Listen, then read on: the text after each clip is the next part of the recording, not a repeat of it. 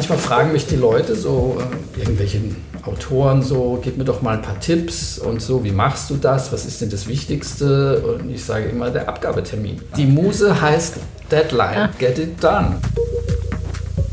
Man ist immer wieder irgendwie Anfänger, weil man kämpft mit etwas, wo man irgendwie ahnt, da drin ist irgendwie das, was ich will, aber ich finde es nicht, ich komme da nicht hin und es ist einfach sehr anstrengend und viel Arbeit, sich dahin zu bohren, bis das anfängt zu leben.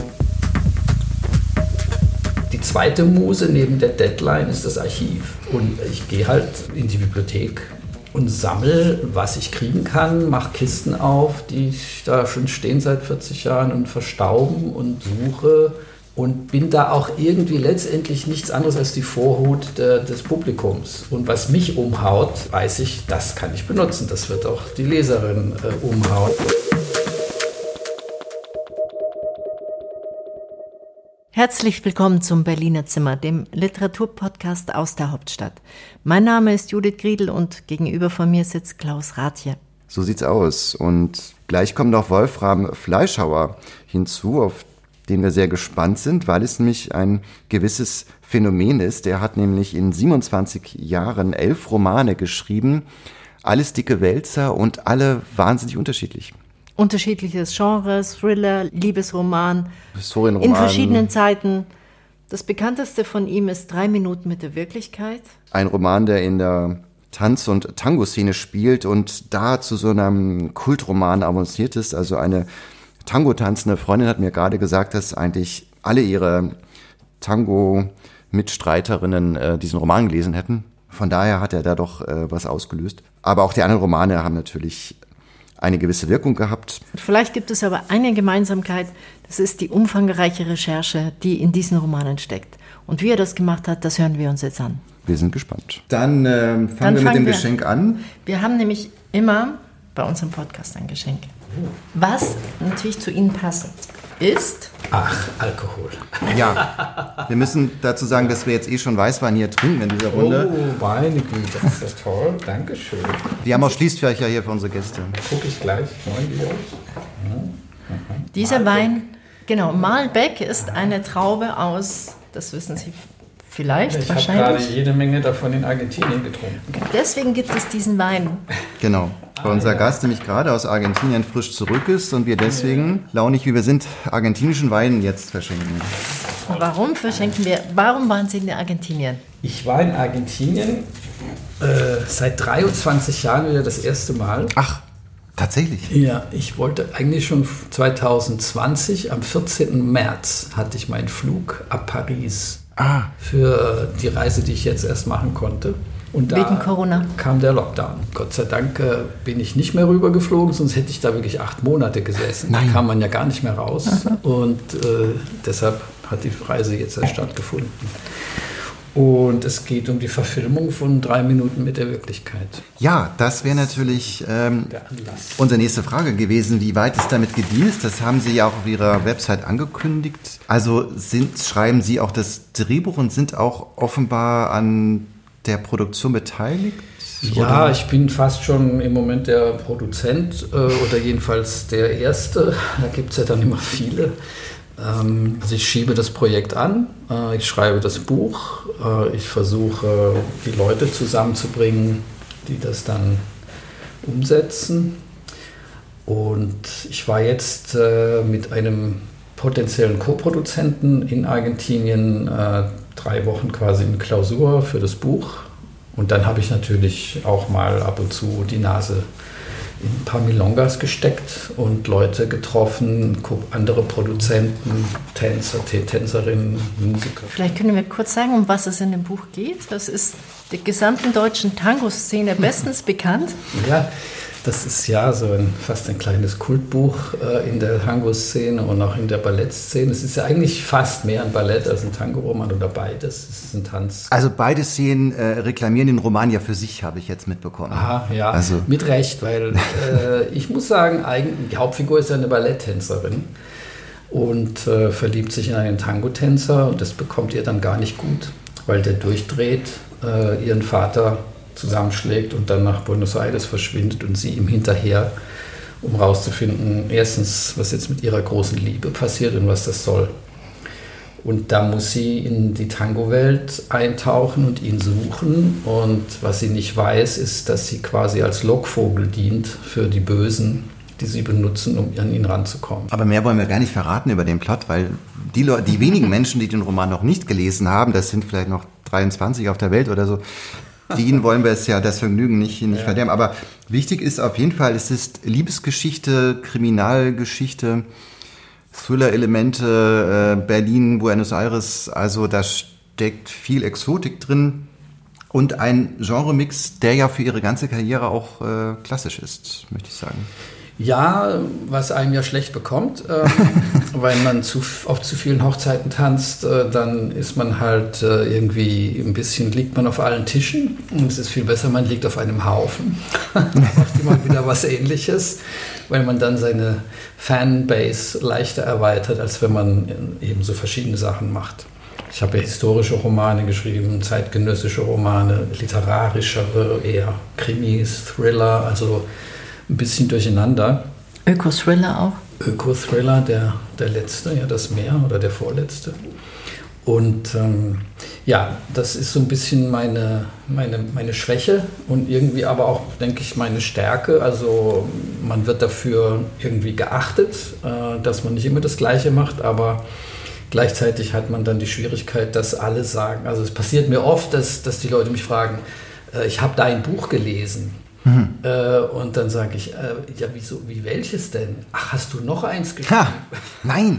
ja, ja na gut, aber bei drei Minuten mit der Wirklichkeit kann ich mir vorstellen, dass es viele gibt, die wirklich nur das von ja. Ihnen gelesen haben, weil es ja, ja eben das Einzige ist, was so direkt naja, mit dieser... Ich finde das komisch, weil wenn ich ein, Auto, ein Buch gelesen habe von einem Autor, das mich das mir gefallen hat, gucke ich ja doch, was, mhm. was kommt denn jetzt als nächstes. Und selbst wenn es nicht das Gleiche ist, gucke ich da mal rein oder wenigstens nehme ich es zur Kenntnis. Aber ich habe, glaube ich, wirklich bei jedem Buch einen anderen Leserkreis und nur so einen ganz harten Kern von, von Leuten, die wirklich dann alle lesen. So ein ja. paar gibt es auch, vielleicht so 5.000 bis 10.000. Und der Rest äh, kennt halt dann immer nur eins und steigt dann wieder aus, wenn es dann irgendwie was anderes ist. Ich kann Ihnen jetzt nicht erklären, woran es liegt. Ich habe eine Tango-Freundin gefragt, Mensch, Anja, hast du nicht dieses Buch von dem Wolfram Fleischhauer äh, gelesen? Drei Minuten mit der Wirklichkeit, dieser Tango-Kultroman, sagt sie, ja, natürlich habe ich das gelesen. Alle meine Tango-Freunde auch. Und dann meinte ich, ja, Mensch, aber hast du denn noch eins von ihm gelesen? Dann meinte sie, nee, ich, nee, ich glaube nicht. Und dann hat sie nochmal nachgeschaut und hat mir dieses Foto geschickt. Das ist ihr Bücherregal und wir sehen auf diesem Foto, da sind fünf weitere Bücher von Wolfram Fleischhauer und dann meint sie, oh, das wusste ich gar nicht, dass ich fünf von ihm gelesen habe. Und es ist der gleiche. genau. Und es ist sogar Adi, inklusive drei Minuten der Wirklichkeit. Okay, also fünf insgesamt, ja. Ja, das ist erstaunlich. Aber tatsächlich sagte mir auch mal ein, ein, irgendein Kulturjournalist, man hätte den Eindruck, diese Bücher sind von ganz verschiedenen Leuten geschrieben. Sehen Sie. Und obwohl der gleiche Name draufsteht, ja. der ist ja auch toll, der Name, da denken ja auch manche, das wäre ein Pseudonym. Die fragen oft, wieso hast du so ein komisches Pseudonym? ist es nicht? Nein, ich heiße wirklich so. Und ähm, ja, trotzdem prägt sich das dann doch nicht ein oder weiß der Himmel, wie, wie solche Marken oder mhm. Brandings entstehen Weil's in den Köpfen. Zu verschieden also, ist. Das eben ist es so unterschiedlich, dass, dass tatsächlich die Leute. Und Sie haben insgesamt elf Bücher geschrieben. Mhm, ja. Also, wie gesagt, ein Ökothriller, von dem ich sehr begeistert war, Das Meer. Da geht es um. Also den Plot, finde ich, kann man jetzt nicht verraten, aber es geht um die Überfischung der Meere. Mhm. Und da ist aber auch eine Gestalt, die aus ihrem wirklichen Leben stammt, nämlich der Adrian. Der Adrian, der ist ein Dolmetscher. Mhm. Was haben Sie mit Dolmetschern zu tun? Na, ich bin einer. Also mein Brotberuf war ja 30 Jahre lang Konferenzdolmetscher. Warum eigentlich 30 Jahre? Das fragt sich ja die Fachwelt, weil Sie müssten doch eigentlich nach, ich sage mal, fünf Jahren von den, vom Bücherschreiben hätten leben können, theoretisch nehme ich an. Überleben. Überleben. Ja, aber Leben ist natürlich die Frage, wie möchte man leben? Okay. Äh, und ähm, naja, nein, also die ersten drei Bücher, also mein erster Vorschuss der Purpurlinie waren 3000 Mark. Und ich glaube, viel mehr kam dann auch nicht mehr hinterher. Obwohl es also, sich gut verkauft hat. Ne? Ja, ja. Aber Haben Sie schlecht verhandelt?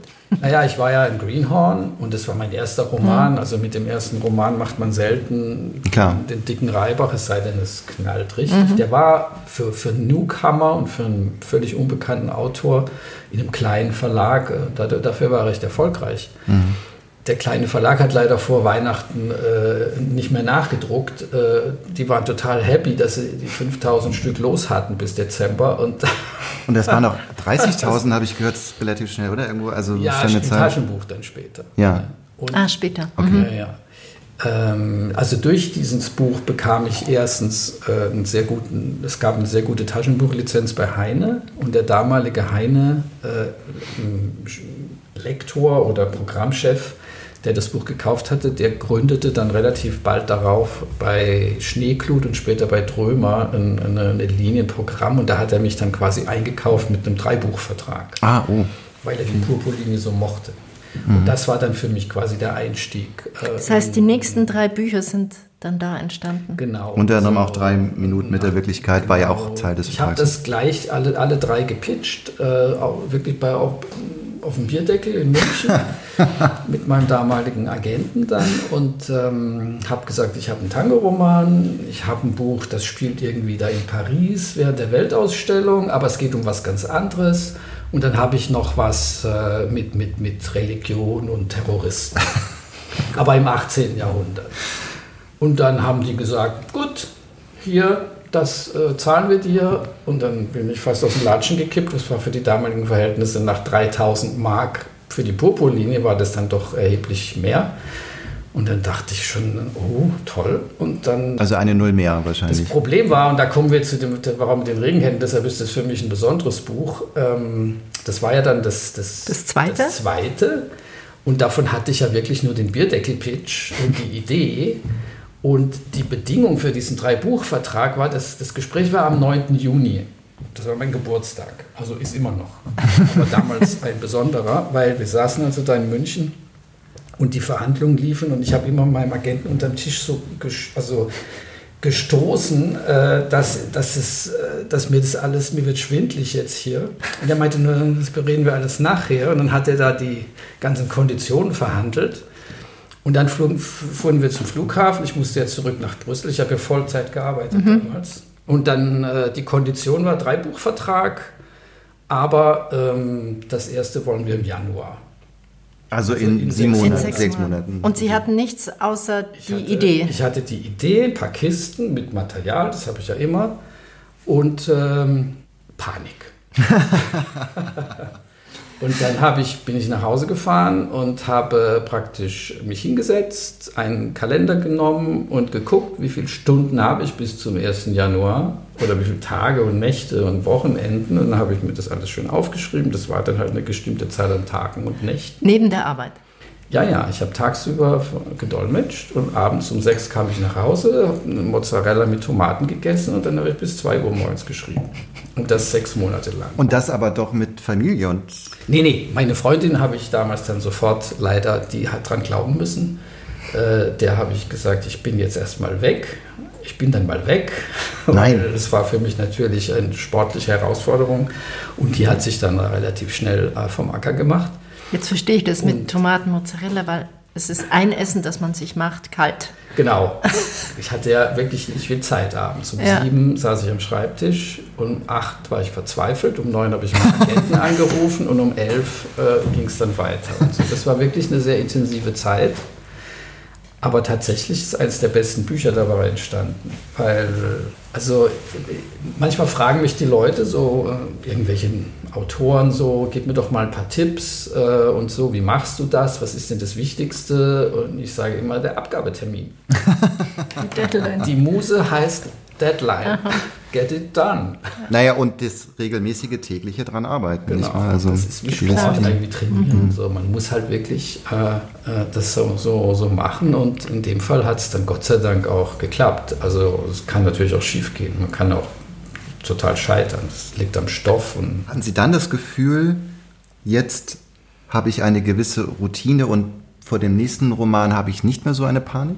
Naja, also Panik habe ich eigentlich nie. aber es ist immer wieder, man ist immer wieder irgendwie Anfänger, weil man, man, man kämpft mit etwas, wo man irgendwie ahnt, da drin ist irgendwie das, was ich will, aber ich finde es nicht, ich komme da nicht hin und es ist einfach sehr anstrengend und viel Arbeit, sich dahin zu bohren, bis das anfängt zu leben. Das ist es ja letztendlich. So eine, so eine, so eine, man kann noch so eine tolle Outline und Ideen haben. Man weiß nie, geht der Teig auf? Äh, wann fangen die Figuren endlich an, das in die Hand zu nehmen? Und das war halt hier, weiß ich bis heute, die Szene, wo Gaetan geboren wurde. Das erzähle ich oft. Äh, ich weiß nicht, ob ich es jetzt nochmal erzählen soll. Doch, also vielleicht können wir sagen, die Frau mit den Regenhänden ist die Geschichte eines Mordfalls in Paris aus dem Jahr 1867, verwoben mit einer Geschichte aus den 90ern. Es geht um Cholera und das Thema AIDS und Gaetan ist eben die Hauptdarstellerin. Sie erzählt eigentlich die Geschichte. Genau, sie spiegelt quasi, sie sagt, meine Geschichte interessiert sowieso niemand und sie erzählt quasi eine Parabel oder für sich selbst. Sie therapiert sich irgendwie oder sie ist ja praktisch, ihre Zeit ist begrenzt. Sie kann nur noch eine Geschichte erzählen und dann ist es zu Ende. Und deshalb ja auch der Schlusssatz, wir müssen viele Geschichten erzählen, weil wir nur eine haben. Also das Erzählen als Überleben, so wie in Scheherazade, das ist ja praktisch auch die, die Blaupause hinter ja. ganz vielen Poetiken, wenn man so will. Und eben, die diese Gaitan, die, die hing halt da immer rum und hat halt nichts gemacht und ich fand sie einfach furchtbar und einfach verschlossen und der, der Bruno äh, macht sich an sie ran und das hat einfach nicht funktioniert. Und dann kommt eben diese eine Szene, wo sie da in der, in der Raucherecke steht und er geht raus und traut sich endlich sie anzusprechen. Und dann habe ich da halt auch äh, tagelang rumgeschrieben, was reden die? Das ist ja, was soll der sagen? Was antwortet die? Und, die, die, die. und dann kam irgendwann eben dieser Moment, wo er so rumdruckst und sagt, können wir mal einen Kaffee trinken? Und dann fühlt er sich schon wieder, ach, das ist ja alles irgendwie falsch. Und, und, dann wird er rot. Und dann sagt sie ja, ich habe schon lange keinen Mann mehr erröten sehen. Okay. Und dann war sie für mich da. Das fand ich geil, diesen Satz. Diese, diese, diesen abweisende Einladung. Ne? So dieses, hm, das fand ich, das ist so. Figuren entstehen halt im Buch durch, durch was sie sagen. Ne? Da kann man tausend Sachen, sie war rotaugig oder blau, das sagt alles nichts aus. Die, die entstehen durch was sie, was sie sagen, was sie tun. Das ist ja wie im echten Leben, wenn man jemanden kennenlernt in der Kneipe auf einer Party, irgendwann macht es Klick, weil der was Interessantes erzählt ja. oder auf eine bestimmte Weise aus der Wäsche schaut, keine Ahnung. Ja. Aber es gibt ja markante Punkte auch im Kennenlernen, im echten Leben. Eben, im Anfang war das Wort, ne? im ja. biblischen Sinne. Das, die Welt entsteht durch das Wort, durch den Logos. Und eines ihrer Kennzeichen bei, ich glaube wirklich bei allen Romanen ist, dass sie sehr genau recherchiert sind. Und das Lustige ist, diesen Roman habe ich sehr gern gelesen, weil er in dem Viertel von Paris spielt in dem ich auch mal gewohnt habe, vor ewigen Zeiten, in der Rue du Bac. Mhm. Und, ähm, als Studentin? Als Studentin also in so einem kleinen Chambre de Bonne. In, wirklich, vor das Jahren war, so. Mh, das war so zweimal zwei Quadratmeter das Zimmer, also zweimal zwei Meter, vier Quadratmeter. Und da kann man halt genau wissen, also man sieht den Weg vor sich, den sie geht, und da können sie sich keine Fehler erlauben. Jedenfalls nicht vor dir und vor vielen, vielen anderen Leserinnen und Lesern. Wie recherchieren Sie da? Sie haben gesagt, Sie haben immer eine Kiste von Material. Wie kann man sich das vorstellen? Na, wie ein Journalist eigentlich oder wie, wie jeder, der irgendwie recherchiert und einfach sammelt. Ich bin letztendlich in der Haut der Figur oder versuche da reinzuschlüpfen und das zu erleben aus dieser Perspektive. Und ähm, dann war ich eben auch da. Ich habe das ja auch, ich habe ja selbst mal in Paris überlebt im wahrsten Sinne des Wortes. Ja, also äh, und das eben, wer das kennt, weiß, wie hart das ist. Und dieser Bruno, der da rumhängt und irgendwie einsam ist und gleichzeitig da recherchieren soll für seine Diss und irgendwie dann natürlich Anschluss sucht und niemand kennt und dann mit den Franzosen ist es ein Deutscher so, auch, ein ja. Deutscher und so. Das kannte ich in- und auswendig. Mhm. Das, äh, das ist sehr autobiografisch irgendwo auch. Und auch wenn er da im Kino sitzt und diesen Woody Allen sieht, diesen Film und dann dieses Gedicht äh, von, von Cummings, das ist ja der Titel, Nobody Not Even the Rain is Such Small Hands und so, dieses romantisch verlorene, sehnsüchtige und so, das äh, ja, das war mir total vertraut und äh, da musste ich gar nicht viel erfinden. Und die ganzen Wege und alles, das, ja, ich habe da auch, wie gesagt, ganz gruselig gelebt, äh, ein Jahr lang und deshalb war das nicht schwer. Und der Rest ist Archiv. Ähm, die zweite Muse neben der Deadline ist das Archiv. Und äh, ich gehe halt äh, in die Bibliothek und sammle, was ich kriegen kann, mache Kisten auf, die da schon stehen seit 40 Jahren und verstauben und, und, und suche und bin da auch irgendwie letztendlich nichts anderes als die Vorhut de, des Publikums. Und was mich umhaut, äh, weiß ich, das kann ich benutzen. Das wird auch die Leserin äh, umhauen. Also diese ganze Geschichte mit diesen Bettlern, mit diesen deutschen Wirtschaftsflüchtlingen, diesen Darmstädter und so, das wusste ich alles vorher nicht. Und natürlich äh, benutze ich das, wenn ich das finde und denke, Wahnsinn, die sind hier alle ausgewandert äh, 1860 und geflohen aus Hessen und äh, waren quasi die Türken von Paris äh, und wurden da, haben da die, die hatten die Lizenz zum Müllsammeln. Mhm. Das war quasi ihr Privileg und das haben sie auch verteidigt mit Zähnen und Klauen in den Bütschomont, in den Kalkbrennereien und so. Bringt da die, ähm, die Recherche, die historische die Handlung des Romans voran oder geht es sogar manchmal umgekehrt, dass Sie im Roman etwas äh, schreiben und es dann sozusagen nachrecherchieren? Das hat Daniel Kielmann lustigerweise mal gesagt bei Vermessung der Welt. Er meinte, er hat immer ganz viel auch in Archiven äh, Zeit verbracht, dort über seine historischen äh, Figuren eben äh, was gesucht, ähm, Gauss und Humboldt und ähm, dann meinte er, aber er hat immer als Literat dann auch Sachen, äh, Szenen natürlich erfunden logischerweise, und ist dann wieder ins Archiv gegangen und hat dann rausgefunden, dass es eine Konferenz gab. Also er hat, ein, äh, er hat geschrieben, dass sie sich auf einer Konferenz getroffen haben und miteinander geredet haben. Und hat erst später gefunden, dass sie sich wirklich auf dieser Konferenz getroffen haben, was aber in keiner Biografie stand. Das hatte nur anhand von Gästelisten rausgefunden. Aber das spielte sonst in der Wissenschaft offenbar keine Rolle. Und das hat er quasi entdeckt und dann im Roman verewigt. Aber er hatte das eben schon vor im Roman geschrieben, bevor er es verifiziert hat. Ist Ihnen das teilweise auch mal so gegangen? Ja, ja, das ist mir im großen Stil beim ersten Roman so gegangen. Mhm. Bei diesem Gemälde. Ah, okay. Bei der Popo-Linie. Wo es um die dritte Frau, die Geliebte äh, geht, die äh, abgebildet wird. Das ist dann im Nachfolgeroman. Also so, genau. die, die, dritte Frau ist quasi ja. die Fortsetzung von meinem ersten Roman. So, ja, genau. Also Roman Nummer 11 versucht Roman Nummer 1 das ist komplett misslungen übrigens. Ist völlig, das ist auch total explodiert in eine andere Richtung. Das ist auch eine interessante Geschichte. Aber erstmal zum ersten. Ja. Ähm, da geht es um ein Ölgemälde, das noch im Louvre zu sehen ist. Genau, diese beiden Damen im Bad, ein Renaissance-Gemälde, ganz merkwürdig. Zwei Frauen, die sich an die Brüste fassen. Falsch datiert, falsch, in alle, das ist alles falsch, äh, was da steht. Das habe ich dann relativ schnell rausgefunden, dass das alles nicht sein kann und gleichzeitig aber rausgefunden, niemand weiß so richtig, was es damit auf sich hat. Es ist anonym. Und dann habe ich angefangen. Das war so mein. Ich wollte ja immer Romane schreiben, aber ich hatte ja nichts zu sagen. Also über mich wollte ich nicht schreiben. Ich mag das nicht so. Ich finde mich nicht romanhaft genug. und habe immer einen Stoff gesucht und das hat mich dann das erste Mal so total äh, erwischt. Das hat mich nicht mehr ruhen lassen. Das ging ja sieben Jahre. Ich war ja Student wollte immer Schriftsteller sein, aber war halt keiner, habe ich halt studiert, weiter und weiter studiert, mehr und mehr frustriert davon. Und dann fand ich diesen Stoff. Und der hat mich dann auch durchs Studium begleitet. Und dann habe ich nach dem Magister beschlossen, so jetzt gehe ich nach Paris und werde Schriftsteller. Und das war natürlich eine Katastrophe. Also, also beruflich eine Katastrophe, äh, schriftstellerisch super, weil da habe ich dann Französisch gelernt, um die Quellen zu lesen endlich, die ich ja nicht lesen konnte vorher und, und die ganzen Sachen da mal zu recherchieren. Und warum nach Paris und nicht nach Berlin, München? Na, weil die Quellen alle in Paris liegen zu dem Roman. Zu dem Roman. Unter anderem okay. eben auch diese Geheimkorrespondenz der Medici-Spione, wo alles hinläuft. Wollen wir aus einem Roman etwas hören, eine Leseprobe? Genau, das hatte ich Ihnen, das fiel mir jetzt gerade ein. Ich hatte Ihnen das nicht gesagt. Aber wollen wir vielleicht aus dem Roman was lesen?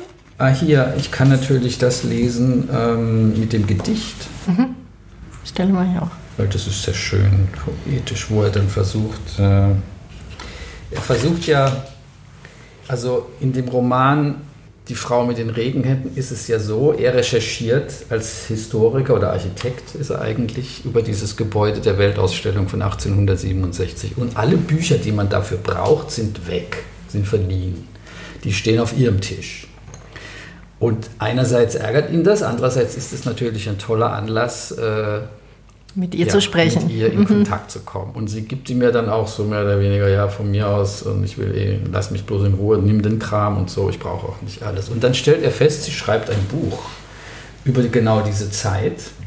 Und das ist genau das Buch, das wir lesen. Es ist also so eine, so eine Spiegelgeschichte. Äh, die Autorin des Romans, den wir lesen, äh, kommt selbst in dem Buch vor. Und er will ja dann mit ihr anbändeln und sie sagt, das geht nicht, aber hier, du kannst, wenn du willst, du bist ja auch in der Zeit, äh, kannst ja ein bisschen lesen, meine, meine Kapitel und so und ähm, äh, dann wirst du auch verstehen, warum ich mit dir nichts zu tun haben will. Und er liest das, das interessiert ihn aber nicht, er will natürlich nur mit ihr ins Bett, ist ja klar. Der Leser ja auch, oder die, die Leserin, Leser. Und ähm, dann... Äh, irgendwann fängt er halt doch an, auch äh, außenrum ein bisschen zu recherchieren und geht ins Centre Pompidou und sucht irgendwie nach Informationen, um irgendwie herauszufinden, was mit der los ist, wie die tickt und warum die über diese Zeit recherchiert. Und äh, dann geht er ins Kino, sieht diesen Film von Woody Allen, Hannas Schwestern ist es, glaube ich, wenn ich mich richtig mhm. erinnere. Mhm. Und er ist ja schon total verliebt in diese Frau und dann sieht er diesen Film und äh, dann sieht das Gedicht, das darin vorkommt, und das, das, das ist ja nur ein Teil, und er will unbedingt dieses Gedicht. Das ist das Allerwichtigste, er muss es dieses Gedicht haben. Und deshalb geht er wieder ins Centre Pompidou und recherchiert darum, bis er endlich das, weil er weiß ja gar nicht, wie das Gedicht heißt. Und diese Szene kann ich ja vielleicht kurz vorlesen. Die über drei Etagen sich erstreckende öffentliche Bibliothek des Centre Pompidou hatte etwas von einem Supermarkt in dessen Regalen Kunstbücher, Zeitschriften und meterweise Literatur aus fünf Kontinenten gesammelt waren. Fremdsprachen gab es in einem Selbstbedienungslabor. Eine Bilderdatenbank auf CD-ROM enthielt alles, was man sich vorstellen konnte, vom Louvre-Gemälde bis zu den letzten Schnappschüssen aus Time Life. Wer immer die Auswahl der Bücher vorgenommen hatte, war sehr fachkundig gewesen, denn der Querschnitt des Wissens war beeindruckend. Ich konnte das freilich nur für den Bereich Architektur beurteilen, den zu kennen ich mir einbildete. Es gab nicht nur einschlägige Standardwerke aus unterschiedlichen Ländern, sondern auch eine Menge spezifischer Fachliteratur. Sogar Heinrichs grandioses Buch, Heinrich ist sein Doktorvater, über Frank Gehry stand hier und war offenbar durch viele Hände gegangen. So bunt wie die Sammlung des Wissens war auch das Publikum. Vom Studenten bis zum Kloschar war alles vertreten. Obwohl es schon fast halb neun Uhr abends war, herrschte ein Betrieb wie in einem Kaufhaus am Nachmittag. Die schöne Literatur war nach Ländern und Jahrhunderten geordnet. Ob Woody Allen englische oder amerikanische Dichter bevorzugte? Ich begann meine Suche mit dem Inhaltsverzeichnis einiger Lyrikanthologien des 20. Jahrhunderts. Unwahrscheinlich im 19. Jahrhundert ein reimloses Gedicht zu finden, dachte ich. Da ich den Titel des Gedichtes nicht kannte, halfen die Inhaltsverzeichnisse natürlich nichts.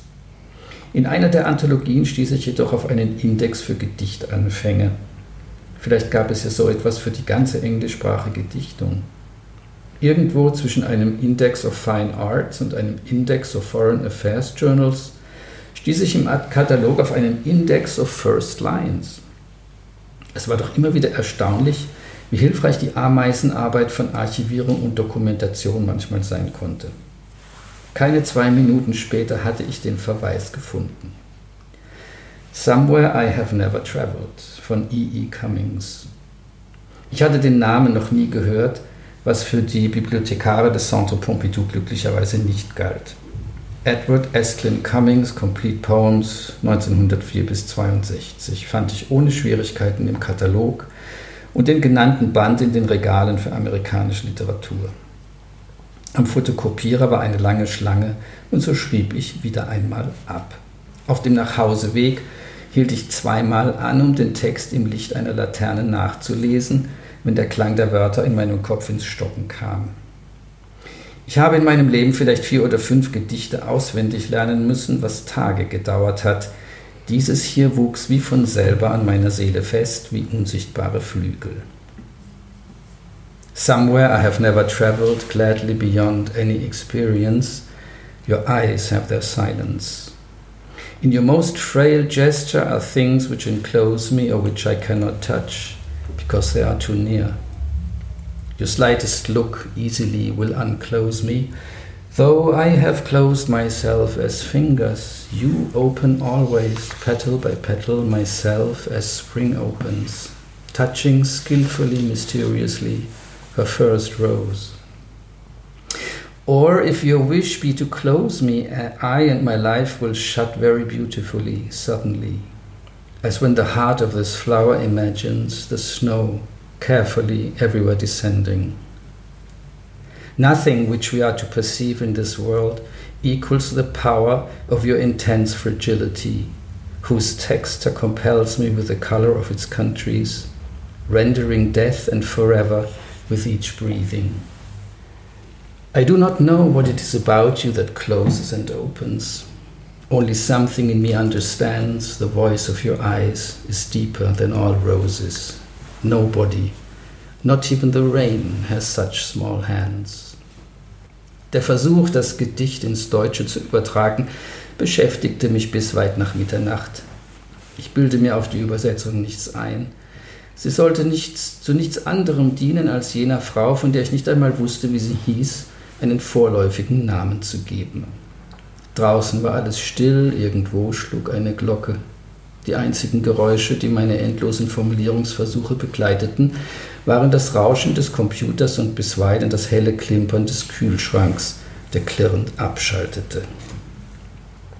Irgendwo, wo ich noch nie gewesen, wohl jenseits jeglicher Erfahrung, ist die Stille deiner Augen.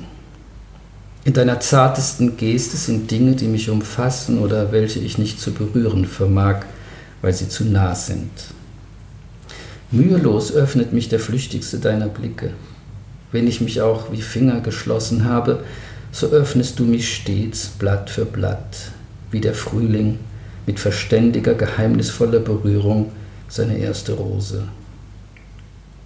Wünschest du aber mich zu verschließen, so schließen sich plötzlich auf wundersame Weise ich und mein Leben, als erträumte das Herz dieser Blume des Schneefalls leises Niedersinken.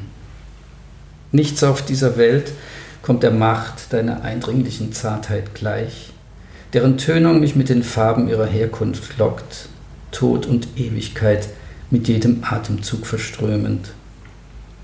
Ich weiß nicht, was an dir sich schließt und öffnet. Nur etwas ist in mir, als fände ich die Antwort in der Stimme deiner Augen tiefer noch als Rosen. Niemand, nicht einmal der Regen, hat solch kleine Hände. Main de pluie, Regenhände, nannte ich sie heimlich, bis ich wenige Tage später ihren wirklichen Namen erfuhr. Auch wenn ich sie niemals wieder gesehen hätte, diese Zeilen hätten mich immer an sie erinnert. Jetzt, da ich sie wieder lese, nach allem, was geschehen ist, hat das Gedicht noch immer die gleiche magische Wirkung auf mich, aber nicht mehr die gleiche Bedeutung. Ich korrigiere mich. Es war ein anderes Gedicht. Die Wörter sind gleich, doch es sind andere Worte. Sehr schön. Haben Sie dieses Gedicht dann auch selbst übersetzt in dem? Mhm. Ja, natürlich. Das ist ja sozusagen dann eine Frage der Übersetzerehre. und Ihre Sprachen als Dolmetscher waren? Äh, ich habe Englisch, Französisch und Spanisch gedolmetscht. Am Ende noch Italienisch. Mein Gott. Aber das war Weil Sie da nach Florenz gefahren sind in die Archive? Äh, nee, das, äh, also ich war dann in Florenz zum Lernen und äh, also praktisch beruflich dahin geschickt, äh, längere Zeit, um das dann auch so auf das Niveau vom Dolmetschen zu bringen. Aber das war relativ spät in meiner Laufbahn und äh, also damit war ich nie so richtig zufrieden. Und irgendwann, das wird dann doch schwieriger und ähm, also mein Französisch war immer sicher viel besser und Englisch und Spanisch als mein Italienisch beim Dolmetschen, weil ja, wenn man das so spät lernt und Italienisch ist auch sehr anspruchsvoll, also das unterschätzt man leicht. Das ist, äh, ich lerne seit zehn Jahren Italienisch. Ja, und eben das ist so ein bisschen wie Gitarre. Man kann relativ schnell ein paar Akkorde klimpern, aber wenn man richtig spielen will, äh, dann ja, ist das wie Geige. Ja, Judith hat auch immer noch Schwierigkeiten mit dem Hochdeutschen als Bayerin, aber das, das kriege ich allmählich. Auf einem guten Weg. Ja. Aber es ist auch langes, hartes Training. Deswegen machen wir auch den Podcast, weil du hier ja Hochdeutsch sprechen musst. Mhm. Da gibt es dann keine, keine Gnade. Aber ich glaube, wir sprechen jetzt weiter auf Italienisch. Na gut. Bist du draußen? ja, gut. Großteil, naja. Aber was fasziniert Sie an Sprachen? Weil das ist ja, das sind ja nun einige und die Sie ja auch alle auch noch professionell im Einsatz hatten. Das ist ja nun auch nicht selbstverständlich. Naja, also ich weiß auch nicht. Ähm, ich denke einfach, es ist eines der wenigen Talente irgendwie, das ich nun mal habe, dass ich Sprache, einfach Sprachlichkeit bei mir so irgendwie einen besonderen Schallraum in, meiner, in mir hat. Äh, also in der Schule zum Beispiel war ich grottenschlecht in Sprachen. Das ist erstaunlich. Mhm. Also ich habe mal jüngst meiner Tochter meine Erzeugnisse gezeigt, um sie zu trösten. Also die ist auch in dieser Phase der 10. Klasse und so, wo halt nichts funktioniert. Dann habe ich ihr meine Zeugnisse gezeigt, dass sie mal sieht, das muss nicht unbedingt viel bedeuten. Das zeugt von einer echten Größe als Vater, muss ich sagen. Also. Ja, ist eher auch Verzweiflung, weil man will ja die Kinder irgendwie doch noch motivieren und, und in, ihrer, in ihrer Niedergeschlagenheit dann wieder eine 5 und so. Und da habe ich dann auch gesehen, also sowohl Englisch, auch Französisch, äh, Latein sowieso. Ich meine, das ist ja auch nicht in dem Sinne Sprache. Ich war immer sehr schlecht, aber ich kann mich erinnern, immer wenn Austauschschüler in der Schule waren oder irgendwelche Sachen und es hieß, jemand muss mit denen in die Stadt gehen, das wurde sofort ich losgeschickt. ich war der Einzige, ich konnte halt reden. Hm. Ich habe halt tausend Fehler gemacht, aber ich hatte kein Problem zu kommunizieren. Und ähm, das äh, wird in der Schule aber nicht belohnt. Ja? Also ähm, leider. Denn eigentlich ist das ja der Sinn von Sprache. Und ich bin mit 16 nach Amerika ein Jahr als Austauschschüler. Und es hat mich auch sehr stark geprägt für meine ganze Laufbahn danach, denn ich war so ein richtiger Schulversager eigentlich oder jedenfalls hatte ich überhaupt keine Lust und auch wenig Erfolgserlebnisse. Entsprechend waren dann auch meine Noten, das ist ja so ein Teufelskreis. Und das war toll, weil als ich nach Amerika kam, dachten die, ich müsste so ein Überflieger sein, sonst wäre ich ja nicht in diesem Austauschprogramm. Und ich bekam unheimlich viel Kredit. Also so Vorschuss. Die haben mich alle bewundert und du bist toll, du bist ja irre. Und, und das hat mir so gut gefallen und so gut getan, dass ich das erste Mal in meinem Leben dann auch was gelernt habe und dann ging es auch. Obwohl ich wollte Sie diesen Kredit nicht wieder verspielen. Sie sind und nur im Losverfahren durch in, das, in den Austausch gekommen. Ich weiß nicht, ich, ich nee. Ja, also, es war ja also kein Leistungsstipendium. Ich meine, wenn man nee, und das, das kennen halt die Amerikaner nicht so. Ne? Austauschprogramme genau, sind also ja hier in, nicht so. In den USA, ich weiß auch nicht, ob das überall so ist, aber da, wo ich war, bekamen wohl nur die Kids ein, Aus, ein Stipendium oder so und konnten. Es war dieses AFS-Programm, American Field Service, das ist ja recht bekannt. Und da war es wohl so, dass die nur Leute weggeschickt haben, die halt Straight A-Students waren und dachten wohl, sie kriegen auch nur solche. Aber dann haben sie ja. mich gekriegt und ich war halt äh, absolut kein Straight A-Student und schon gar, aber ich konnte halt Englisch Rade brechen. Damit hatte ich keine Probleme. Ich habe halt drauf losgeredet und das fanden die toll und, und ich konnte auf jeden Fall besser Englisch als irgendjemand dort Deutsch. war das dann einfach dieses, dieses berühmte Positive Reinforcement, ne? dass, man, mhm. dass man nicht die Schwächen ständig äh, hervorhebt, sondern einfach die Stärken lobt und es baut das Selbstbewusstsein auf und gibt einem mhm. einfach das Selbstvertrauen und dann auch die Lust, äh, das zu verteidigen. Überhaupt, dass jemand an einen glaubt, das motiviert ja. doch auch. Und, also und dann sind Sie nochmal nach Amerika, um dort zu studieren? Genau, das war zehn Jahre später. Und da komme ich jetzt auf eine von mir sehr verehrte Schriftstellerin namens Ruth Klüger, mhm. über die Sie auch ein Buch geschrieben haben, nämlich der, also die kommt darin vor. Ja. Das Buch heißt Der gestohlene Abend. Ja. Haben Sie Ruth Klüger selbst erlebt? Ja, ja. Und können Sie mir ein bisschen was erzählen von ihr? Äh, ja, also ich sehe seh sie noch vor mir. Ich bin ja nach Irvine, war die Uni in Kalifornien und das war damals das Mekka der Poststrukturalisten. Die haben alles eingekauft, was Rang und Namen hatte in diesem Sektor, die ganze Yale School und auch aus Europa, Derrida und Lyotard und so. Die haben sie alle dahin geholt, um diese, diese Critical Theory dort ähm, praktisch zu verkaufen. So funktioniert ja so ein bisschen im amerikanischen Unibetrieb. Man setzt auf irgendwas und dann holt man alle Stars und dann kriegt man die ganzen tollen Studenten. Und ich wollte da unbedingt hin, das hat dann auch geklappt.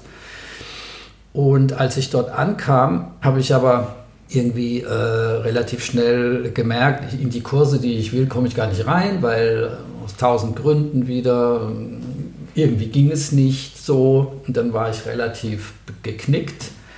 Aber dann habe ich äh, festgestellt, Ruth Klüger ist ja da und die habe ich kannte ich durch meine Kleist-Begeisterung. Ich liebe Kleist, das war wirklich mein Leib- und Magen-Thema bis heute eigentlich. Ich will immer noch einen Kleist-Roman mal schreiben. Und äh, Ruth Klüger hat sehr viel über Kleist gearbeitet, deshalb kannte ich ihre Sachen. Also sie ist aber in Deutschland eher bekannt durch ihren autobiografischen Roman. Ja, aber das war ja viel später. Das war viel Als ich ja. dort war, hatte sie den weder geschrieben, da hieß sie auch noch nicht Klüger, da hieß sie Ruth Angus noch, da war sie noch quasi im Namen, da hatte sie noch den Namen ihres Ex-Mannes. Und ähm, das war alles noch, das wusste ich auch alles gar nicht. Aber was ich nie vergessen werde, ist dieser Moment, wo ich an dieser Uni dann ankomme. Das war noch Sommer, da war noch nicht viel los und ich war da total verloren, bin da so rumgeirrt. Und da bin ich halt ins German Department, wo ich eigentlich überhaupt nicht hin wollte. Aber ich dachte, naja, jetzt, äh, die anderen wollen mich eh nicht, äh, jetzt gehe ich halt mal hier hin. Und dann kam die Sekretärin und dann meinte ich, ja, ich möchte gern zu Ruth Angress, äh, wie ich sie, glaube ich, damals noch kannte oder vielleicht hieß sie auch, weiß ich jetzt nicht mehr. Jedenfalls äh, kam sie sofort aus ihrem Büro und ich bin noch nie einem Menschen begegnet mit einer KZ-Nummer auf dem Arm. Ich, ist mir einfach noch nicht passiert. Und das hat mich total, ich wusste einfach nicht, was ich sagen soll. Äh, ich habe natürlich gesagt, hallo und ich bewundere sie und ich liebe ihre, ihre, ihre Arbeiten zu Kleist und so, aber natürlich musste ich auf ihren Arm gucken und ich wusste einfach nicht, das hat mich total äh, einfach verunsichert. Und das, ja, und dann aber war das alles sehr nett und sie meinte, ja, ja, die sind da ein bisschen komisch im Critical Theory und bilden sich, weiß Gott was ein, komm einfach zu uns. Mach doch ein Kleist-Seminar, ich mache was über die Novellen und dann habe ich sofort gesagt, jawohl, ich komme. Im ersten Quartal war ich dann eben da und habe auch äh, eine Arbeit geschrieben über, ich glaube, einen Findling. Und das war sehr nett und so habe ich sie dann halt gekannt. Aber ich wusste nichts, äh, also sie hatte damals keinerlei ähm, Hinweise darauf gegeben, dass sie ihre Biografie schreibt. Und die ist ja erst erschienen, da war ich schon lange wieder hier. Mhm. Aber die Geschichte. Die heißt Weiterleben, die Biografie. Weiterleben, ja. ein großartiges mhm. Buch. Also äh, den ersten Satz würde ich auch, ich meine, der Tod, nicht Sex, war das, worüber die Erwachsenen hinter verschlossenen Türen sprachen. Mhm. Dieser, dieser geniale Einstieg. Also, boah. Und äh, das Lustige ist, dass als ich dann den Roman schrieb, wo sie ja vorkommt, äh, als er fertig war, habe ich ihn ihr geschickt. Und da gibt es ja am Anfang auch diese Szene, wo der Erzähler, also das bin ja jetzt nun wirklich ich, äh, in diesem leeren Campus da rumirrt und nicht weiß und dann dieses Auto da sieht mit dieser, mit dieser Goethe 1, äh, mit diesem Goethe 1 Nummernschild. Ne? Und den gab es ja wirklich. Das war ein anderer, ein amerikanischer Germanist und der hatte Goethe 1 als Nummernschild.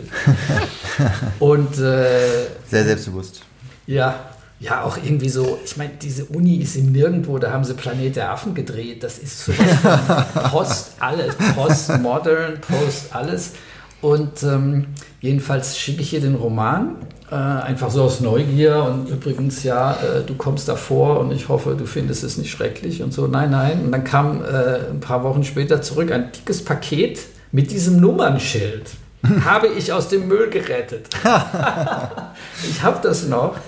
Und äh, ja, sie hat also dann tatsächlich ja das gelesen und das Nummernschild irgendwie hat er wohl gerade weggeschmissen an dem Tag mhm. oder so. Und dann hat sie mir das geschickt. Und wir haben uns dann noch ein paar Mal getroffen, auch in Kalifornien. Mein Onkel lebte ja in Laguna Beach und äh, ich war dann öfter noch mal dort. Und nee, das war wirklich eine tolle, tolle Frau. Ich habe die sehr, sehr gemocht und sehr, ja, das, also die schreibt einfach großartig und ähm, ja, das ähm, war mir auch ein Anliegen, dass das Buch, das hat ja letztendlich, das Buch erzählt ja, warum ich Schriftsteller geworden bin und nicht an der Uni geblieben bin, weil das, was ich da erlebt habe, war ja unsäglich. Also diese, steht ja alles drin, muss ich jetzt nicht hier erzählen. Mhm. Aber diese, diese Ernüchterung, dass eben auch die Universität politisch ist und total äh, opportunistisch und auch äh, alle Lügen dieser Welt äh, nutzt, wenn es ihnen in den Kram passt. Also die Wissenschaft ist auch nicht immer objektiv und ja, ehrenvoll, gerade in den Geisteswissenschaften. Ne? Das mhm. ich denke, es ist Zeit für das Lügenspiel. Ah. Jetzt, wo wir schon um so viele Erkenntnisse bereichert worden sind und historische Ausflüge in die eigene Biografie und in frühere Jahrhunderte. Also das Lügenspiel funktioniert so. Sie, also Wolfram Fleischhauer, erzählt uns beiden drei Anekdoten aus ihrem Leben. Und zwei davon sind wahr und eine ist gelogen. Und wir versuchen stellvertretend für unsere Hörerinnen und Hörer herauszubekommen, welche es ist. Durch kriminalistisches Gespür und investigatives äh, Nachfragen zum Beispiel, aber das erleben wir ja gleich live. Ja, also, dann fange ich mal an mit meinem Nacht in einem DDR-Gefängnis. Hört sich schon gut an. Bin schon begeistert. Ja, die letzten zwei Studienjahre, als ich Student hier in, in äh, Berlin, West-Berlin war, einen Job in Ost-Berlin in einer japanischen Firma. Ach. Und habe da nachts Telexe geschrieben. Und, ähm, eine japanische Firma? Mhm. Ja, die hatten da eine Dependance. Was für eine japanische Firma? Nisho Iwai hießen die. Ach so, ja, dann weiß ich natürlich Bescheid. Ja, ja. Nisho Iwai, klar, das, Sowas das kennt man. Oder okay. Das sind halt so diese Kunst. Die Japaner sind überall und kaufen und verkaufen über den ganzen Planeten. Ja, und da hatte ich eben dieses äh, Sondervisum, dachte ich. Ähm, und ähm, bin halt dann darüber und ähm, als ich dann wieder zurück wollte, meinten sie, was ist denn das hier? Oh, Klassenfeind und so. Und dann haben sie mich da eingebuchtet, weil irgendwas nicht stimmte. Mhm. Und dann habe ich da eben 24 Stunden. Aber mit Ihrem Ausweis oder was meinen Sie jetzt? Irgendwie, ich hatte so ein mit dem Visum. Dauervisum, so ein Arbeitnehmervisum und da war irgendwas nicht, mhm. weiß der Himmel, äh, irgendein Hiccup und dann habe ich da eine Nacht in Auslieferungshaft verbracht, bis das geklärt war und ähm, okay. ja. Gut, wollen wir das erstmal so stehen lassen? Ja. Dann, ähm, was habe ich äh, noch? Ach ja, ich hatte mal, wie viele, wir gehen ja alles sicher mal zum Astrologen äh, in unserem Leben. Also, Jedenfalls, ich bin dann mal gegangen, als ich irgendwie dachte, hm, hat das alles irgendwie einen Sinn und einen, wo führt das alles hin? Und äh, diese Astrologin hat mir dann vier Sachen prophezeit. Erstens äh, beruflichen ein Erfolg, also eine große berufliche sozusagen äh, ja, Erfolgssituation prophezeit. Außerdem einen größeren Geldbetrag an einem Tag X, das war der 1. September eines Jahres in den 90er Jahren. Außerdem, äh, dass ich zwei Kinder bekommen würde in diesem Leben als ich noch nicht mal daran dachte, jemals zu heiraten, geschweige denn mich fortzupflanzen. Und das stimmt doch mit den zwei Kindern, oder? Äh, das ist jetzt die Frage. Äh, ich glaube, das stimmt. Aber wir haben vorher schon von der wir, also es, Sie haben von Kindern gesprochen. Ich weiß nicht, ob von einem Kind oder von zwei Kindern. Ja, eigentlich hat er von der Tochter mit der fünf erzählt. Ja, ja, das schon. Aber ich bin mir nicht sicher, ob es davor mal, ob Kinder mal im Plural gefallen Ich glaube schon. Das war Kind. Ich habe auch Kinder gehört. Aber okay, der Punkt 4 fehlt noch. Jedenfalls, ja. Äh, dass ich ähm, meine große Liebe oder ähm, sozusagen aus Übersee, äh, in Übersee äh, sozusagen finden werde. Und das stimmt wiederum. Wobei, also Sie haben Ihre Ehefrau oder die Mutter Ihrer Kinder oder Ihres Kindes jedenfalls beruflich bei einer Konferenz mal kennengelernt. Jetzt weiß ich nicht mehr, wo die Konferenz war, ob die in Europa oder ob die in Europa oder in, in, in Südamerika war. Hey, ah, jetzt haben wir so gut recherchiert und jetzt, na gut, okay. Die und ähm, ja, dann die dritte Anekdote ist, ich habe eine Marktstudie für Hundeshampoo verpasst, ver, ver, verfasst. Und zwar äh, in der Hauptstadt der äh, Kosmetik und der berühmten Düfte, nämlich in Paris, habe ich, ich glaube, 20 oder 30 Hundesalons besucht und dort sozusagen alles über Zecken und Schuppen und äh, von Hunden recherchiert, um äh, ein Export, äh, eine Exportstrategie für französisches Hundeshampoo für den amerikanischen Heimtiermarkt äh, zu schreiben. Ach, den amerikanischen. Ja. Das Warum? Ist der größte Heim, das ist der größte Pet Market der Welt. Also das ist sozusagen die siebtgrößte ökonomische, äh, was weiß ich, Powerhouse. Äh, Also da wird mehr verdient als mit, mit Shampoo für Menschen. Judith, hast du für deinen Hund Jenny Hundeshampoo? Nein, die hat mein bio-veganes Shampoo, benutzt sie auch. Also Pet sie, Shops in den USA, die sind so groß Die wie sind riesig, 50, wie 50 Ja. Rossmanns. Ja. ja. Also, das habe ich auch ähm, sozusagen, behaupte ich jetzt mal, äh, kann auch erfunden sein. Also ich fasse mal zusammen. Die erste Geschichte ist die Nacht im DDR-Gefängnis für eine japanische Firma und der war 24 Stunden in Auslieferungshaft.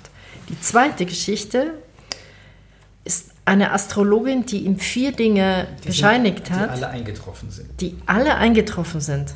Auf den Tag. Auf den Tag, wir kommen noch darauf, dann auf den ersten Neunten. Ja. Und die dritte Geschichte ist eine Marktstudie zu Hundeshampoos für den amerikanischen Markt.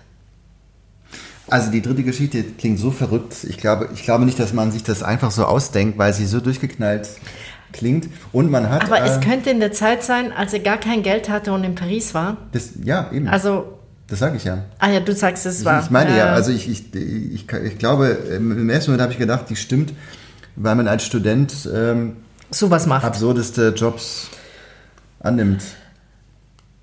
Und äh, Nochmal okay. zu dem Geldbetrag am 1.9. Das ist ja, also sie hat nicht das Jahr, die Astrologin hat nicht das Jahr genannt, aber das Datum der 1.9.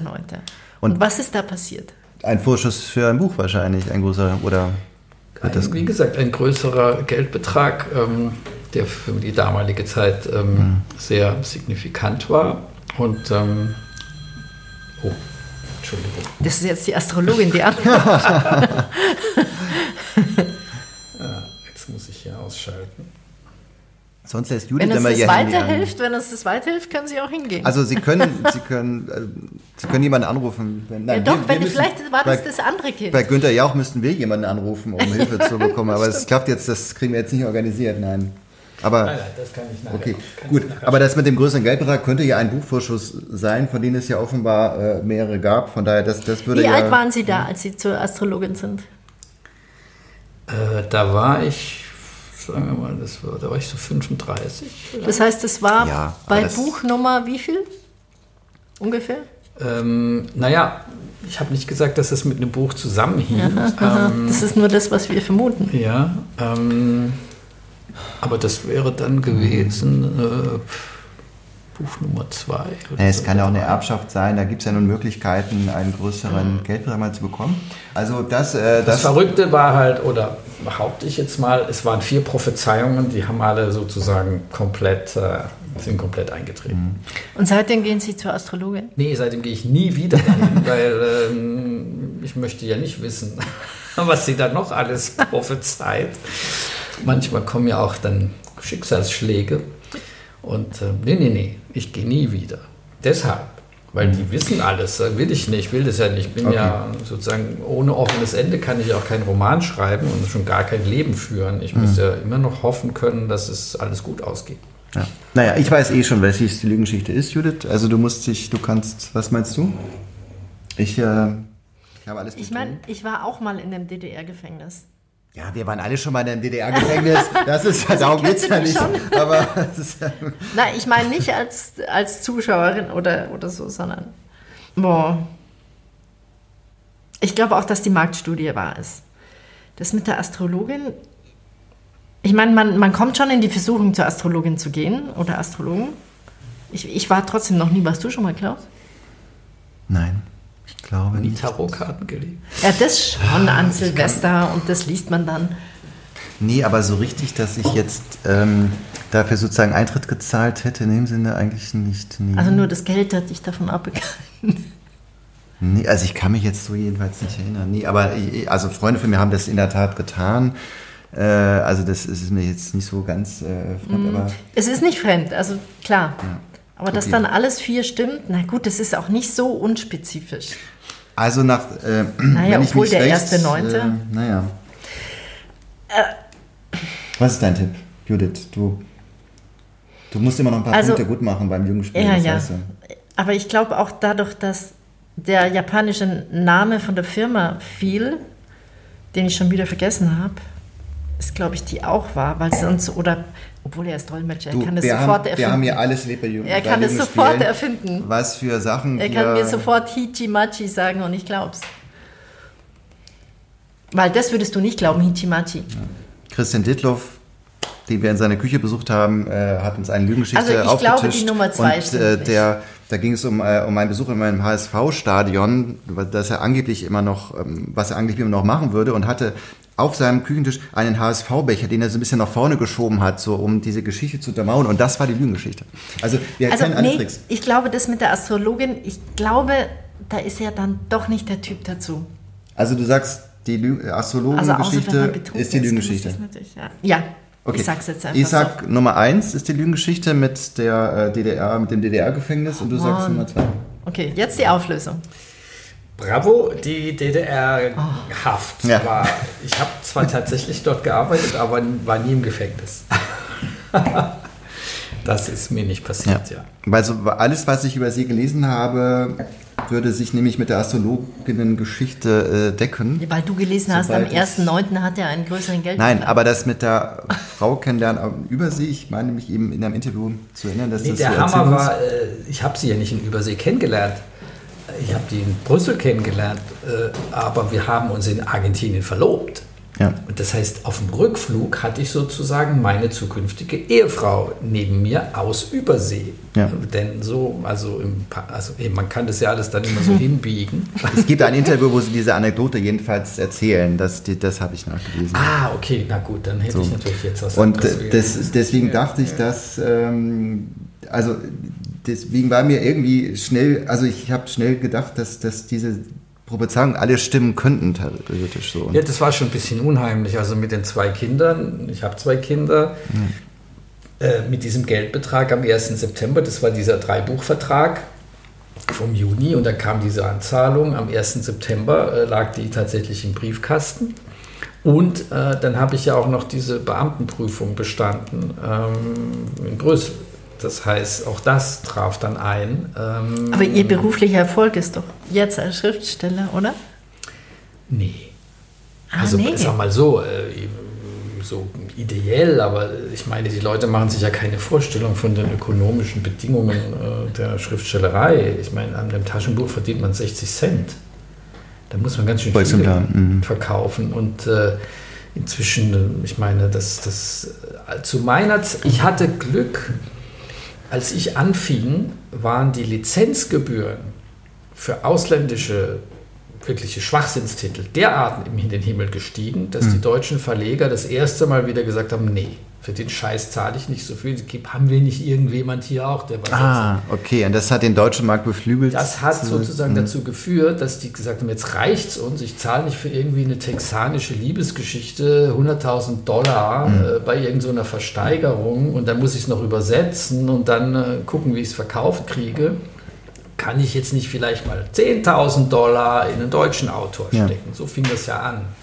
Weil wir, wir, war, wir sind ja, also überspitzt gesagt, äh, Kulturproduktion, da stehen wir so kurz hinter Albanien. Also äh, deutsche Romane sind wie norwegische Wein.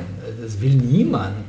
Äh, das, das ist kein äh, nicht verkäufliches Produkt in dem Sinne. Da gibt es ab und zu. Hm. Es gibt Ausnahmen, es aber- Gibt die große Ausnahme, die dann wieder die Regel Ja. bestätigt. Also ein durchschnittlicher Ami, äh, der irgendwie so einen, so einen halbseidenen Erfolg in, da hat, der wird dann gehypt und weltweit äh, verkauft zu Preisen, davon können wir nur träumen.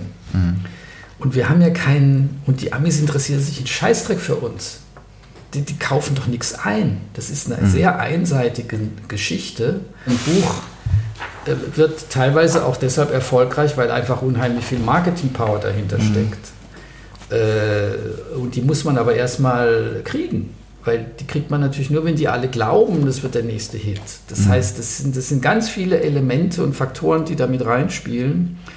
Und äh, da ist eben wieder mein Problem, dass ich zu verschiedene Dinge gemacht habe. Ne? Dass ich halt nicht wie Donna Leon ja. immer das Gleiche schreibe, sondern immer wieder was anderes. Und Sie sagen ja auch, dass Sie eben keine Genre-Romane geschrieben haben, also sagen, also dass es eben keine reinen Krimis, keine reinen Thriller sind. Und in einem Interview sagen Sie, Literatur, Literatur pur ist auch nicht mein Ding.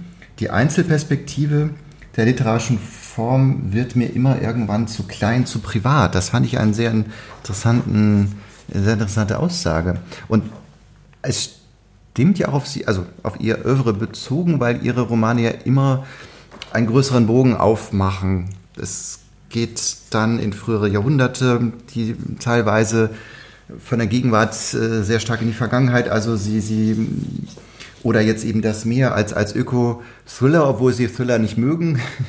Aber doch, so, so doch, hat es einen. Ich benutze Genre-Techniken ja. ganz sehr gern. Aber es ist immer nur äh, ein Mittel. Es ist nicht der Zweck. Mhm. Also ich schreibe letztendlich Geschichten über, über Themen, die mir auf den Nägel brennen. Ja. Dann suche ich mir den Besteckkasten zusammen, den erzählerischen, äh, der das am besten und auch die Bühne. Also zum Beispiel, ich habe ja auch einmal die Bühne radikal gewechselt. Ich hatte einen, also Schule der Lügen ist so eine Geschichte. Da geht es um Esoterik und, und soll man sagen, ja, Nationalsozialismus eigentlich.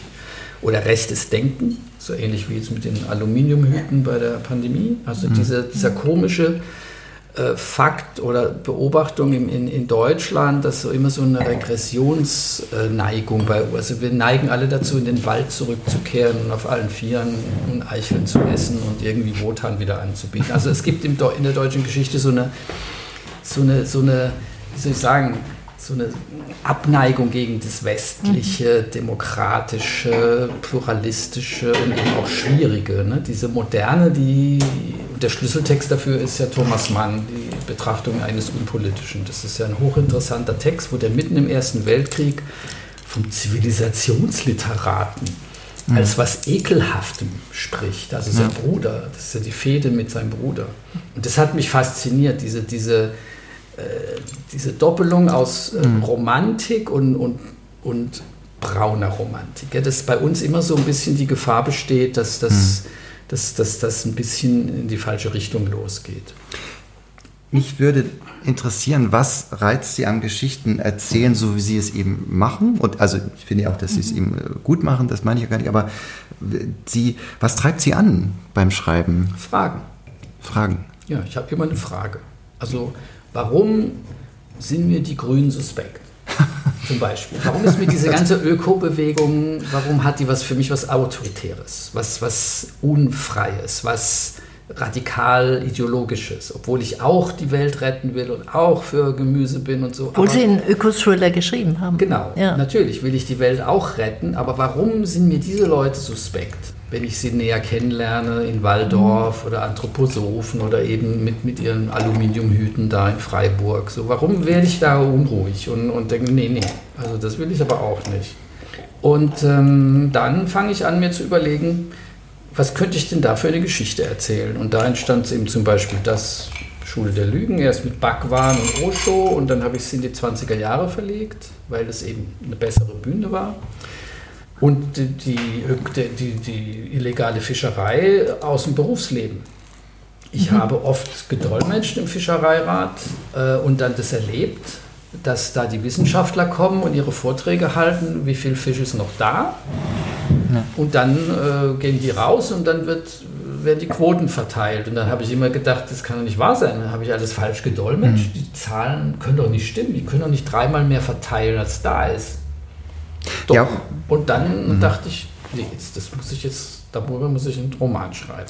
Vor allem der Aspekt der modernen Sklaverei, darüber habe ich auch mal äh, berichtet und bin darüber auch darauf gestoßen, dass eben in, ja, in, in asiatischen Ländern teilweise Menschen in Fischscheuern de facto gefangen gehalten werden, denen wird der Ausweis abgenommen. Also es ist quasi wie Prostitution oder wie Zwangsprostitution, nur dass die Menschen gezwungen genau. werden, auf einem Fischscholler zu arbeiten also und ausgebeutet werden. An, dem, an der Verfilmung von dem, von dem der, als Serie.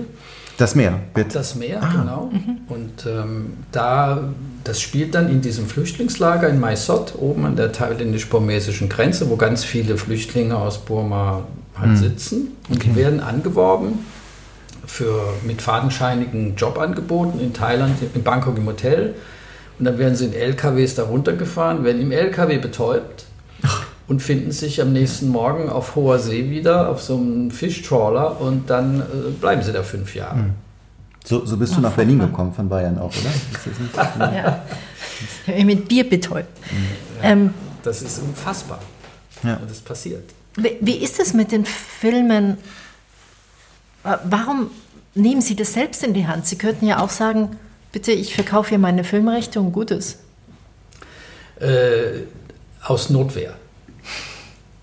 Ich habe das jahrelang so gemacht oder eben nichts gemacht und es war immer so, dass die, die Bücher wurden optioniert und nach drei Jahren bekam ich sie zurück, die Option, und es gab keinen Film.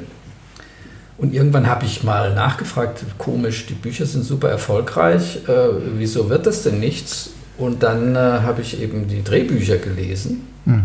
und war froh, dass es nicht gemacht worden war, weil ich dachte, um Gottes Willen. Und habe gesagt, nee, also so möchte ich das nicht verfilmt sehen. Und äh, wurde ja auch nicht, hätte kein Mensch jemals Geld reingesteckt.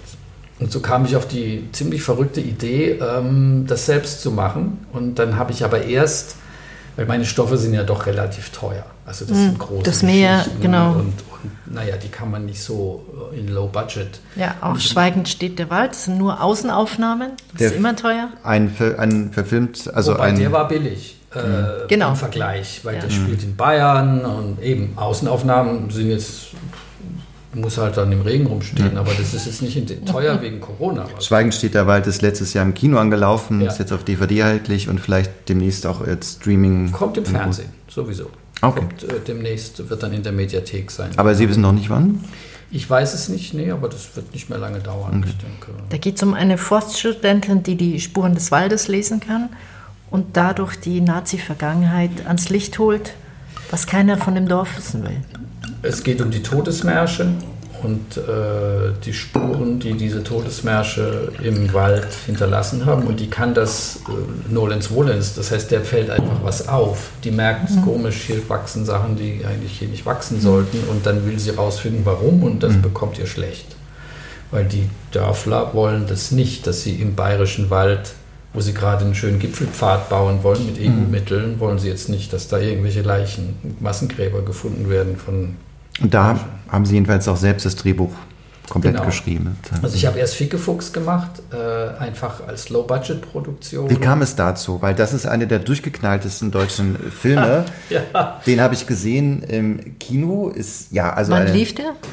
2017. Ja, also ist ein paar, genau, einige Jahre her und also ja, mit, mit tollen Schauspielern verfilmt natürlich, aber eine, ja, eine, eine irre, also eine irre Geschichte über Männlichkeit und Geschlechterverwirrung, sage ich mal. Also der, der ist schwer zusammenzufassen. Aber wie, wie kam es zu der Geschichte? Haben Sie sich die naja, Geschichte komplett ausgedacht? So, ich wollte sagen, okay, ich muss jetzt selber Kino, meine Stoffe selbst äh, adaptieren, aber ich kann nicht einfach so anfangen. Ich kann nicht mit so einem großen Stoff anfangen. Das ist erstens zu teuer. Ich habe das noch nie gemacht. Ich habe keine Ahnung, wie ein Film entsteht. Ich dachte, ich mache mal so eine kleine Nummer und dann habe ich mit den Markt, ich bin ja doch sehr analytisch. Bevor ich irgendwas mache, lese ich erstmal ein halbes Jahr und gucke mir sowas an. Und dann habe ich festgestellt, das Einzige, was in Deutschland halbwegs eine Chance hat im Kino, ist Komödie.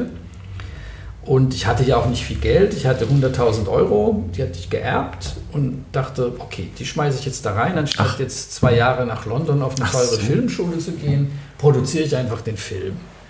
Und, Nein, ähm, das ist ja lustig. Das ja, das war völlig crazy. Alles war crazy in dem Projekt. Mhm. Äh, ich habe dann Jan-Hendrik Stahlberg angerufen, der den, Regisseur, den ich kannte, den Hauptdarsteller vor allem. Den Sie ich, zufällig kannten sozusagen. Den kannte ich aus Brüssel. Der hat ja in Brüssel studiert. Ach da haben so. wir uns vor Jahren mal kennengelernt und ah. dann bei Mucksmäuschen Still habe ich damals auch irgendwie mal ein paar Sachen gesagt. auch so. ein sehr lustiger Film, den habe ich auch gesehen. Der ja. ist äh, wirklich ja, ein lustiger Film mhm. und ich wollte diesen Humor. Ja. Deshalb habe ich ihn angerufen und habe gesagt, du, ich will, eigentlich wollte ich ein Theaterstück erst machen um zu üben, weil Drama ist was anderes als Roman.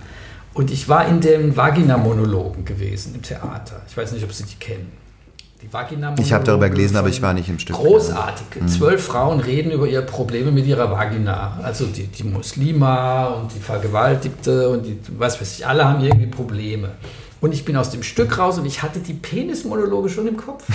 Ich habe gesagt, wenn ihr wüsstet, was mit uns erst ist, dieser Penis, was der uns für Ärger macht. Und wir wissen überhaupt nicht mehr, wohin damit, im wahrsten Sinne des Wortes. Im Postfeminismus ist man ja ein Bettler, sexueller Bettler. Man hat ja nichts mehr, weder Schlüssel noch Schloss. Ist alles jetzt auf der anderen Seite gelandet. Man sitzt da einfach mit diesem Ding und weiß nicht, wie soll ich damit umgehen. Und äh, egal was man macht, ist sowieso immer falsch. Und, und das, das, fand ich komisch. Fließt in Fieke Fuchs auf jeden Fall gut ein, ja, genau. diese Probleme. Genau. Also diese, diese, diese, diese erbärmlichen Männerrolle, ja. die jetzt irgendwie keiner mehr so richtig weiß, ja, wie, wie soll es denn gehen.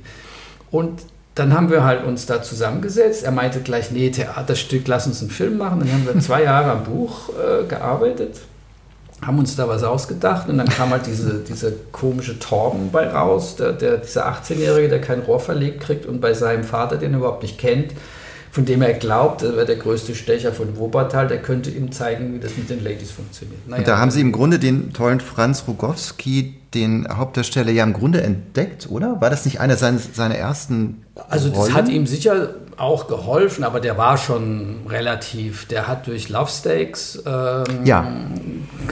hat der, dadurch kam er wohl auch, äh, also Jan kannte ihn und hat ihn dann, wollte ihn unbedingt haben, das war auch genau richtig, der war perfekt für die Rolle. Es hätte keinen nee, anderen der, gegeben der ist eigentlich. einfach total, also, äh, wie der das auch gespielt hat, das war einfach super. Ja, und der hat ja eine, eine absurd großartige Karriere dann Genau, danach war er dann schon bei Haneke und dann ging das, also als wir in Cannes waren, dann im Jahr drauf, äh, wegen einem anderen Projekt, da war mhm. der schon mit, mit Petzold. Ja, in, in Undine hat er, äh, habe ja. ich ihn zuletzt gesehen im Kino. Das, ja, war auch ein, ein toller Auftritt. Aber vielleicht kommen wir am Schluss nochmal auf den, die aktuellen Filmpläne zu sprechen mit äh, drei Minuten der Wirklichkeit, was ja offenbar jetzt ansteht. Ein Roman, der ja eben schon 20 Jahre auf dem äh, Buckel hat und jetzt eben endlich verfilmt wird, offenbar. Aber eben wahrscheinlich. Werden soll. Werden soll. aber eben mit ausländischen Partnern, was ja auch Sinn macht, weil er ja in Deutschland und Argentinien spielt. Äh, nicht deshalb. Sondern? Das würde ich jetzt denken, wenn ich das Nein, Buch. weil. Das ist jetzt alles sehr heikel, was ich hier sage. Aber Welche deutschen Filme würden Sie jetzt so nennen, von denen Sie sagen, wow, das war der Hammer. Ja, ich kenne nur eine hat Serie. Mich total mitgenommen. Das beschäftigt mich noch heute. Und welche amerikanischen, spanischen, französischen und hm. britischen Filme fallen Ihnen ein oder dänischen sogar, ja. die das leisten? Woran liegt das? Woran liegt das? Das liegt meiner Meinung nach einfach an einer Einstellung gegenüber dem Erzählen, die völlig, äh, wie soll ich sagen, äh, verloren gegangen ist, nämlich Kopf und Herz zu bedienen. Mhm. Und damit hat man enorme, ich will Ihnen eine Anekdote erzählen, die stimmt jetzt auch. Äh, ich war auf der Frankfurter Buchmesse äh, mit den drei Minuten. Ja, das Buch war damals erschienen. Dann kam ein, ein äh, Journalist von einer großen deutschen Zeitung. Oh, Herr Fleischhauer, dieses Buch, genial. Ich habe es in drei Nächten, ich konnte nicht mehr aufhören. Sag ich, vielen Dank, toll, freut mich und so. Schreiben Sie doch drüber was. Nee, kann ich nicht. dann sage ich, ja, wieso? Ja, das ist keine Literatur. Dann sage ich, wieso ist es denn keine Literatur? Ja, ist viel zu spannend. Okay, das Ein ist. Ein Unterhaltungsroman. Und das ist mhm. in Nutze und es mhm. ist mir nochmal passiert mit einem Journalisten äh, aus meiner Heimatstadt sogar, der kam und meinte, ja, ich muss über Sie schreiben. ich, wieso müssen, ja, ich habe den Auftrag, sage ich. Naja, tut mir leid für Sie. Ja, Die haben Sie freiwillig eingeladen. Ihr Kitsch-Roman da, Ihr Kitsch-Roman. Naja, das ist aber gemein. Genau, und dann sage ich, wieso Kitsch? Naja, Liebe und so. Boah. Eben. Und, Wenn das per se Kitsch wäre, das äh, dann, äh, ja. Äh, Emotionen und, und mhm. das ist einfach nach wie vor unheimlich schwierig. Und das war auch beim Wald eine Riesendiskussion immer wieder. Mhm. Ähm, und deshalb kann ich den Film hier nicht machen. Weil dieser Film würde, der würde eine Katastrophe werden. Und dann lieber keinen. Weil dafür ist es einfach zu viel Arbeit und, und einfach schade. Dann lasse ich lieber den, den, das, das Kopfkino der Leser und will das nicht zerstören. Entweder wird es ein Film, der wirklich, wo die Leute heulen und, und wirklich ergriffen sind von diesem Schicksal dieser beiden oder dieser drei. Und es ist einfach ein, ein, eine, eine emotionale äh, und, und wirklich wuchtige Erfahrung. Und ich gehe auch nicht mit gesenktem Kopf raus, sondern ich freue mich, wenn ich rausgehe. Ich sage, das war alles furchtbar, aber es war toll. okay. das ist für mich, ich schicke kein, ich will keinen Leser und keinen Zuschauer nach Hause schicken, betrübt, deprimiert. Kunst stiftet Sinn. Das ist, mhm. das ist der Sinn von Kunst. Sinnstiftung und auch Romane müssen das tun. Alles ist schrecklich, ja, aber alles hat Sinn. Es lohnt sich trotzdem, das trotzdem. Auf meinem Grabstein wird stehen, ja, aber. das wird da stehen. Und, und das will hier niemand. Das, ich weiß es nicht warum. Ich, ich rede mir den Mund fusselig und ganz viele dramaturgische Entscheidungen schon bei der Drehbuchentwicklung merke ich bei Gesprächen, es hat keinen Sinn. Ich, ich, ich, ich, ich passe da nicht rein und mit meinen Büchern ja irgendwie auch nicht. Ich bin da irgendwie zwischen den Stühlen und ähm, ja, deshalb weiß ich nicht. Ich habe ja auch noch nicht die Leute gefunden, mit denen ich das machen werde, weil es ist immer wieder diese Diskussion. Und äh, dann mache ich es lieber gar nicht. Deshalb bin ich jetzt in Argentinien, ich rede mit Spaniern, ich rede mit England, ich rede mit Frankreich, aber ich rede eigentlich, hm, ich wüsste nicht mit wem. Ich gerne, gerne, wenn ihr wirklich sagt, wir wollen das mal haben, ja, wir wollen ein solches Erlebnis erzeugen, sofort. Aber irgendwie hat man davor Angst. Es ist ihnen peinlich komischerweise. Dann kommt, ja, das ist Hollywood, ja, das ist ja hm. Happy End. Ja, natürlich Happy End. My God, what else? Das, das ist ja nicht gleich nicht Literatur oder nicht Kunst oder nicht kreativ. Ich finde, wir haben hier ein tolles Happy End. Genau. Okay, wir sind es gespannt auf jeden tolle Fall Sendung. auf den Film und sind zuversichtlich, dass es dann vielleicht im nächsten Jahr auch zur Realisierung kommt. Oder was ist Ihre Prognose? Naja, das Drehbuch soll jetzt im Sommer fertig sein mhm. und dann wird es wohl drei Jahre dauern, wie immer. Also okay. Also so eine, wenn überhaupt, ja. Dann sprechen wir uns vorher sicherlich nochmal. Ja, und genau. Verbleiben bis dahin mit, äh, ja. Mit einem Ja, aber. genau. So, Judith, das war die 15. Folge von unserem Podcast. Wie fühlt sich die nach 15 Folgen? Also nach dieser Folge war ich echt mitgerissen und auch ein bisschen erschöpft von seiner Energie von Wolfram Fleischhauer, weil er einen so mitnimmt und du spürst so, er packt das jetzt an, er stellt das jetzt auf die Beine und das fand ich total faszinierend, hat mich aber auch platt gemacht. ja, Energie hat der Mann und wenn er jetzt tatsächlich in die Filmproduktion voll einsteigt, ähm, da ja, ist noch einiges zu erwarten, das denke ich auch. Wir halten euch auf dem Laufenden und freuen uns schon auf die nächste Folge. Und wenn ihr Vorschläge habt für weitere Gäste, ihr erreicht uns über Instagram, Facebook und LinkedIn. Dort ist das Berliner Zimmer überall vertreten. Also bis zum nächsten Mal. Bis zum nächsten Mal.